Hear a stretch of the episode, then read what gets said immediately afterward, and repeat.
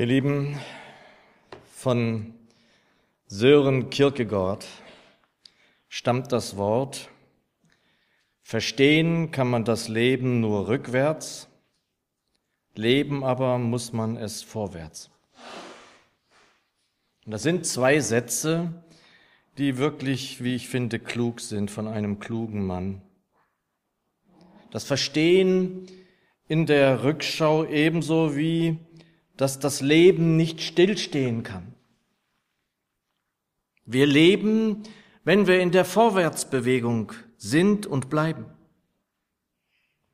Und wir wirklich verstehen, ist auch für Nachfolger möglich, wenn wir erkennen, dass wir dabei getragen werden. Nicht nur irgendwie sozusagen hindurchgetragen, sondern in seinem Licht, in seiner Gnade, in seinem Erbarmen stehend. Und solche Rückschau sollte nicht erst am Ende unseres Weges hier auf Erden stehen. Es ist hilfreich, es ist segensreich, am Ende von Abschnitten unseres Weges hier auf Erden im Glaubensleben, von Passagen unseres Lebens auch mal zurückzuschauen. Und wer da zum Beispiel Tagebuch führt, vielleicht in sein Losungsheftchen Notizen macht dazu oder in seine Bibel, der schaut auch mal zurück. Um das Eingreifen, um das Leiten, um seine Hand in unserem Leben zu erkennen und so zu lernen, noch mehr ihm zu vertrauen, ist das für bestimmte Zeiten wirklich ratsam. Wenn ich beispielsweise auf das letzte Jahr zurückschaue, dann sehe ich bei mir und auch bei anderen in dieser Gemeinde viel Krankheit. Und vor allem in diesen Monaten im letzten Jahr der Krankheit hätte ich womöglich nur Krankheit gesehen. Doch jetzt in der Rückschau sehe ich viel Segen. Unser Wort für heute steht in Jakobus 5, Jakobus 5, die Verse 7 bis 11 und ich lese sie uns in der neuen Genfer Übersetzung. Es heißt dort, Haltet nun also geduldig aus, Geschwister, bis der Herr wiederkommt. Denkt an den Bauern, der darauf wartet, dass auf seinem Land die kostbare Ernte heranreift. Ihretwegen fasst er sich in Geduld, bis der Herbstregen und der Frühjahrsregen auf das Land gefallen sind. Fasst auch ihr euch in Geduld und stärkt eure Herzen im Glauben, denn das Kommen des Herrn steht nahe bevor. Klagt und jammert nicht übereinander, Geschwister, damit Gott euch nicht verurteilen muss. Denkt daran, der Richter steht schon vor der Tür. Geschwister, wenn es darum geht, im Leiden Geduld zu beweisen, nehmt euch die Propheten, die im Namen des Herrn geredet haben, zum Vorbild. Schließlich ist es doch so, dass wir die glücklich preisen, die in der Prüfung standhaft geblieben sind. Ihr habt von der Standhaftigkeit Hiobs gehört und wisst, dass der Herr bei ihm alles zu einem guten Ende geführt hat. Denn der Herr ist zutiefst barmherzig und voll Mitgefühl. So danken wir dir, lieber Herr, dass du gegenwärtig bist. Das haben wir heute schon gehört. Du bist hier mitten unter uns. Du segnest uns. Segne uns auch dein Wort. Amen. In Apostelgeschichte 14 können wir lesen, dass Paulus und Barnabas in Derbe waren und dann zurückkehrten, so heißt es da, nach Lystra, Ikonion und Antiochia, um dort Besucher abzustatten. Sie waren dort nicht zur Evangelisation zurückgekehrt, sondern vor allem um Seelsorge zu tun. Und so bin ich selbst auch dankbar, dass die Evangelisation der letzten Jahre, die ich außerhalb dieser Mauern für mich in Gemeinden tun durfte, dass diese Gemeinden nicht so groß waren. Warum? Weil es mir am Herzen liegt, dass ich da auch noch seelsorgerlich nacharbeiten darf.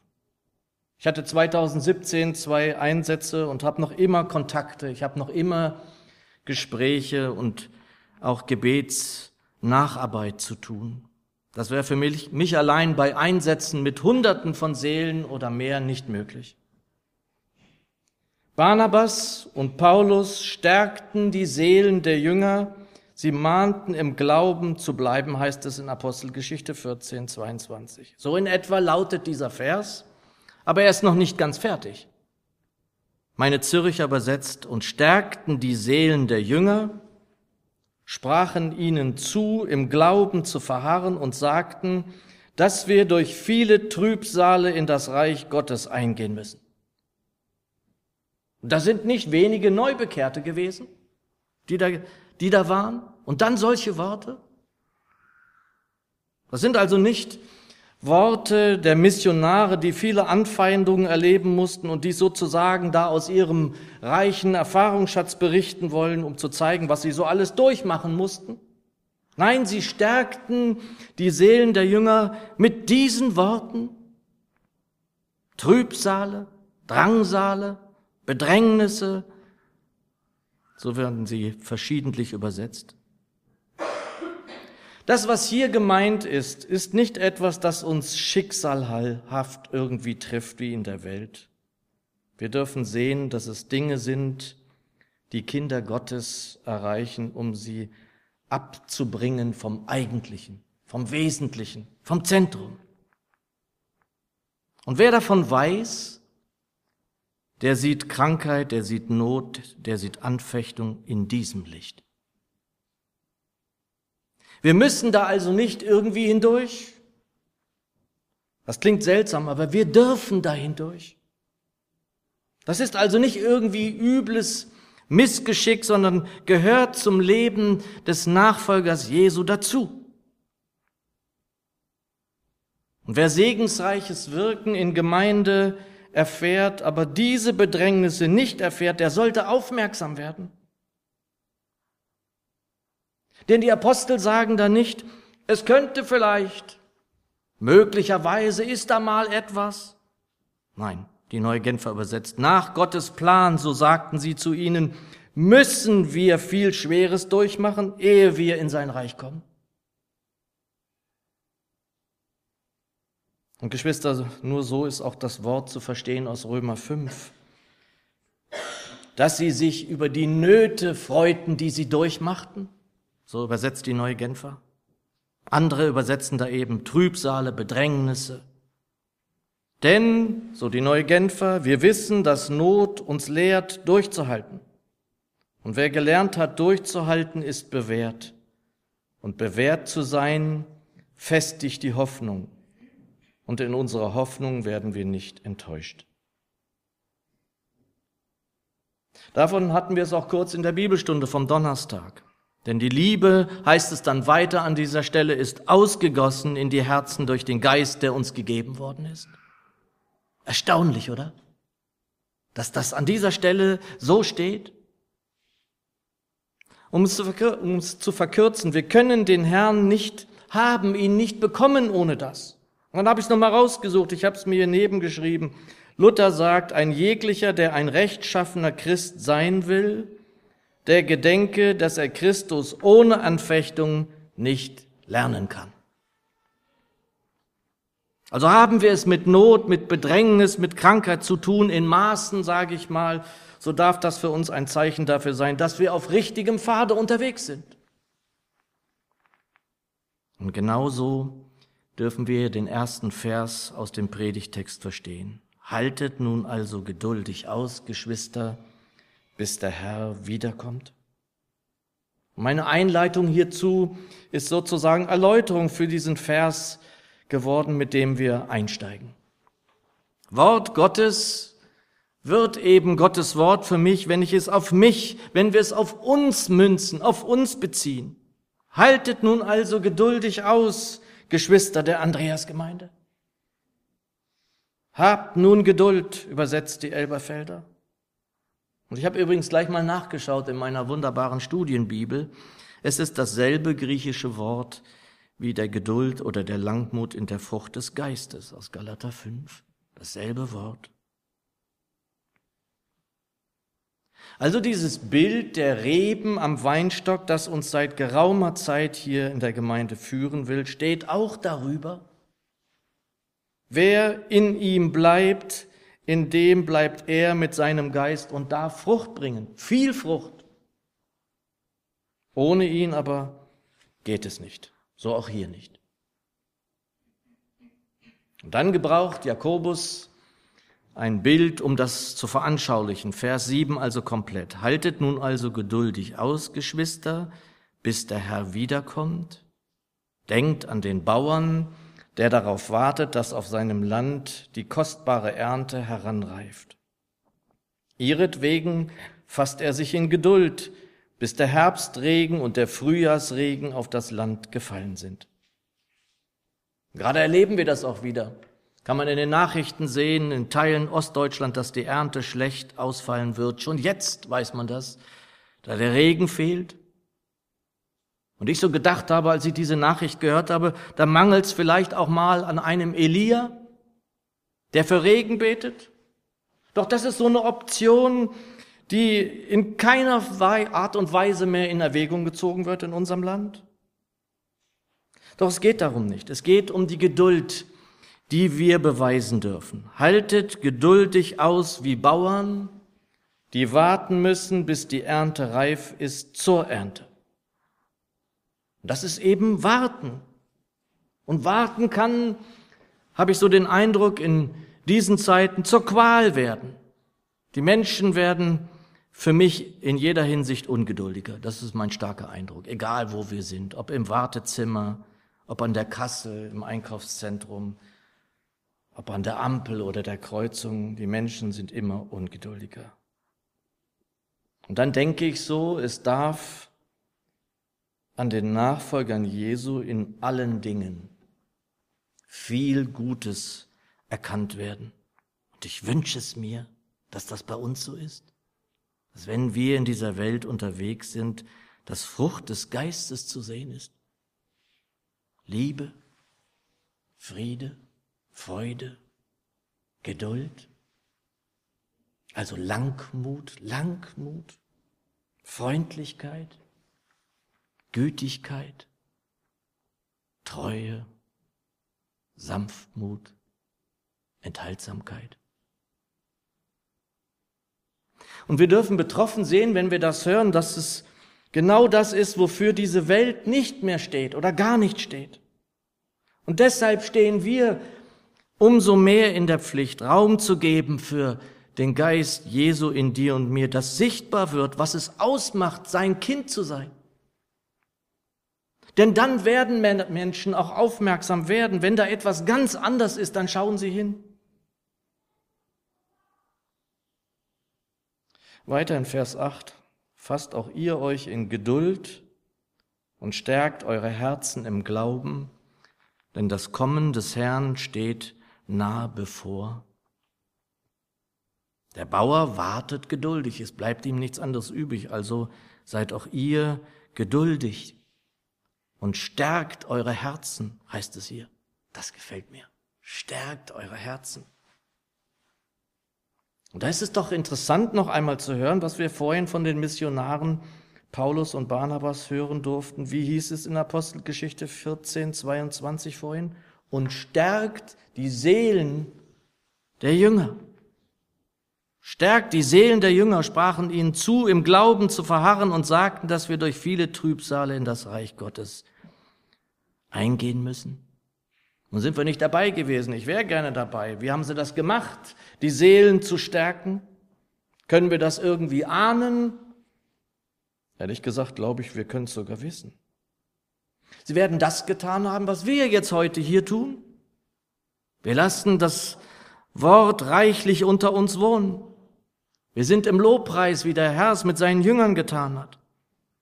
Wir finden hier zur Lehre, zur Predigt, zur Erbauung. Deshalb sind wir hier. Zur Stärkung unserer Seelen. Fasst auch ihr euch in Geduld und stärkt eure Herzen im Glauben. So wie es in Römer 10 heißt, also kommt der Glaube aus der Predigt und die Predigt aber durch das Wort Christi. Also noch einmal Vers 8. Fasst auch ihr euch in Geduld und stärkt eure Herzen im Glauben, denn das Kommen des Herrn steht nahe bevor. Steht es nahe bevor? Oder haben sie sich da geirrt, die Apostel, die angeblich täglich mit der Wiederkunft rechneten?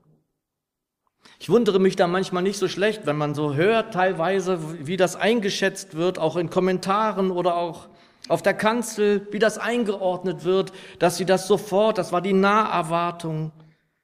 Und die Wiederkunft steht ja nun heute sozusagen näher als damals. Für mich sind das ehrlich gesagt Milchmädchenrechnungen. Niemand außer der Vater ist in der Lage zu sagen, wann unser Herr Jesus wiederkommt. Und wir müssen auch immer sehen, dass der Vater in den Himmeln der Ewige ist. Er sieht alles ganz anders. Für ihn gibt es kein Gestern und heute und morgen. Und deshalb steht es uns Nachfolgern Jesu im Jahr 2019 gut zu Gesicht, ist genauso zu sehen, dass das Kommen nah bevorsteht.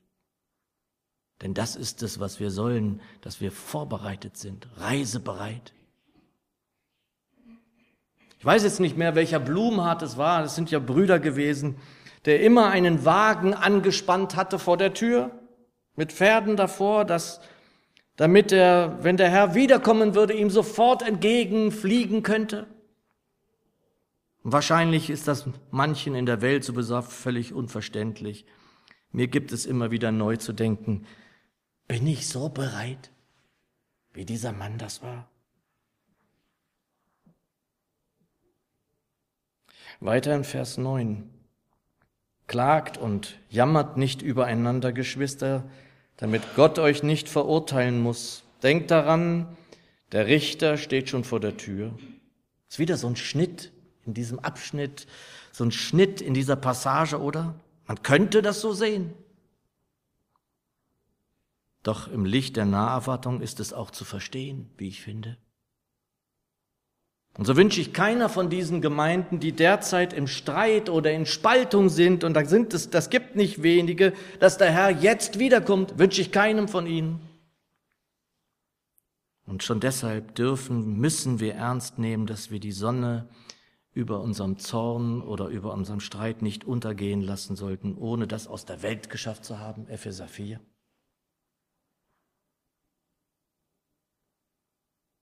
Vers 10 und wieder zurück zur Geduld, die wir durch den Geist Gottes in uns entstehen sehen können. So will er uns verändern. Geschwister, wenn es darum geht, im Leiden Geduld zu beweisen, nehmt euch die Propheten, die im Namen des Herrn geredet haben, zum Vorbild. Da wird es dann gleich wieder ganz konkret und auch aktuell. Wie sieht's denn aus mit denen, die in diesem Land, sagen wir mal, im Moment im Namen des Herrn das Wort ergreifen? Sonderlich beliebt sind sie auch jetzt nicht im Land der Reformation. Und diese Männer standen auch im alten Bund nicht selten ganz allein. Im neuen Bund wurden sie sofort angegriffen, sofort verfolgt. Gestern kam das neue Heftchen von Open Doors. Ich habe es aufgeschlagen und lese auf der zweiten Seite, Gott lässt Leid zu. Er lässt zu, dass seine Kinder um Jesu Namens willen verfolgt werden. Er lässt zu, dass Menschen ihnen Schreckliches antun. Aber er schaut nicht aus der Ferne zu, nein, er ist mitten im Leiden an ihrer Seite. Er steht ihnen bei und hilft ihnen, und die Männer wissen, wovon sie schreiben. Er rettet, er heilt, schenkt neue Perspektiven so wie es der Psalmist schreibt, aber du hast uns herausgeführt und erquickt. Die persönlichen Berichte von verfolgten Christen in diesem Heft zeugen davon, dass Gott noch genauso wirkt wie damals. Das aktuelle Heft ist wieder zu finden vorne auf dem kleinen Tischchen am Ausgang. Ihr könnt euch da gerne bedienen, auch einfach mal ein Heft mitnehmen. Da sind Geschwister, die es brauchen, dass aus der Ferne gebetet wird für sie. Vers 10 und Schluss des Predigtextes für heute. Schließlich ist es doch so, dass wir die glücklich preisen, die in der Prüfung standhaft geblieben sind. Ihr habt von der Standhaftigkeit Hiobs gehört und wisst, dass der Herr bei ihm alles zu einem guten Ende geführt hat. Denn der Herr ist zutiefst barmherzig und voll Mitgefühl. Hiobs Leid ist auch heute noch, auch in der Welt, ein Symbol für Leid und Qualen in dieser Welt, im Leben. Und Hiobs Leid ist wirklich unfassbar groß, wie wir wissen, wenn wir das nachlesen. Dennoch hält er fest an seinem Herrn und an seinem Gott. Das wird oft unterschlagen in der Welt. Und ähnlich oft wird nicht genannt, dass unser Herr eben zutiefst barmherzig und voll Mitgefühl ist. Auch eine Corrie ten Bohm, diese Glaubensfrau, fragte den Herrn im Konzentrationslager, ob er seine Tochter Corrie vergessen habe sagte sie mal in einem Interview. Er hatte nicht. Leicht hatte sie es wirklich nicht. Auch in den Jahren vor ihrem Heimgang ging der Kampf weiter mit einem Schlaganfall, der sie sogar verstummen ließ, diese Frau des Wortes, die durch die Welt gereist war im Namen des Herrn. Und sie wird auch sicher heute noch sagen, dass er alles zu einem guten Ende für sie geführt hat denn der Herr ist zutiefst barmherzig und voll Mitgefühl. Amen. Lasst uns eine Gebetsgemeinschaft haben. Ich schließe gerne ab.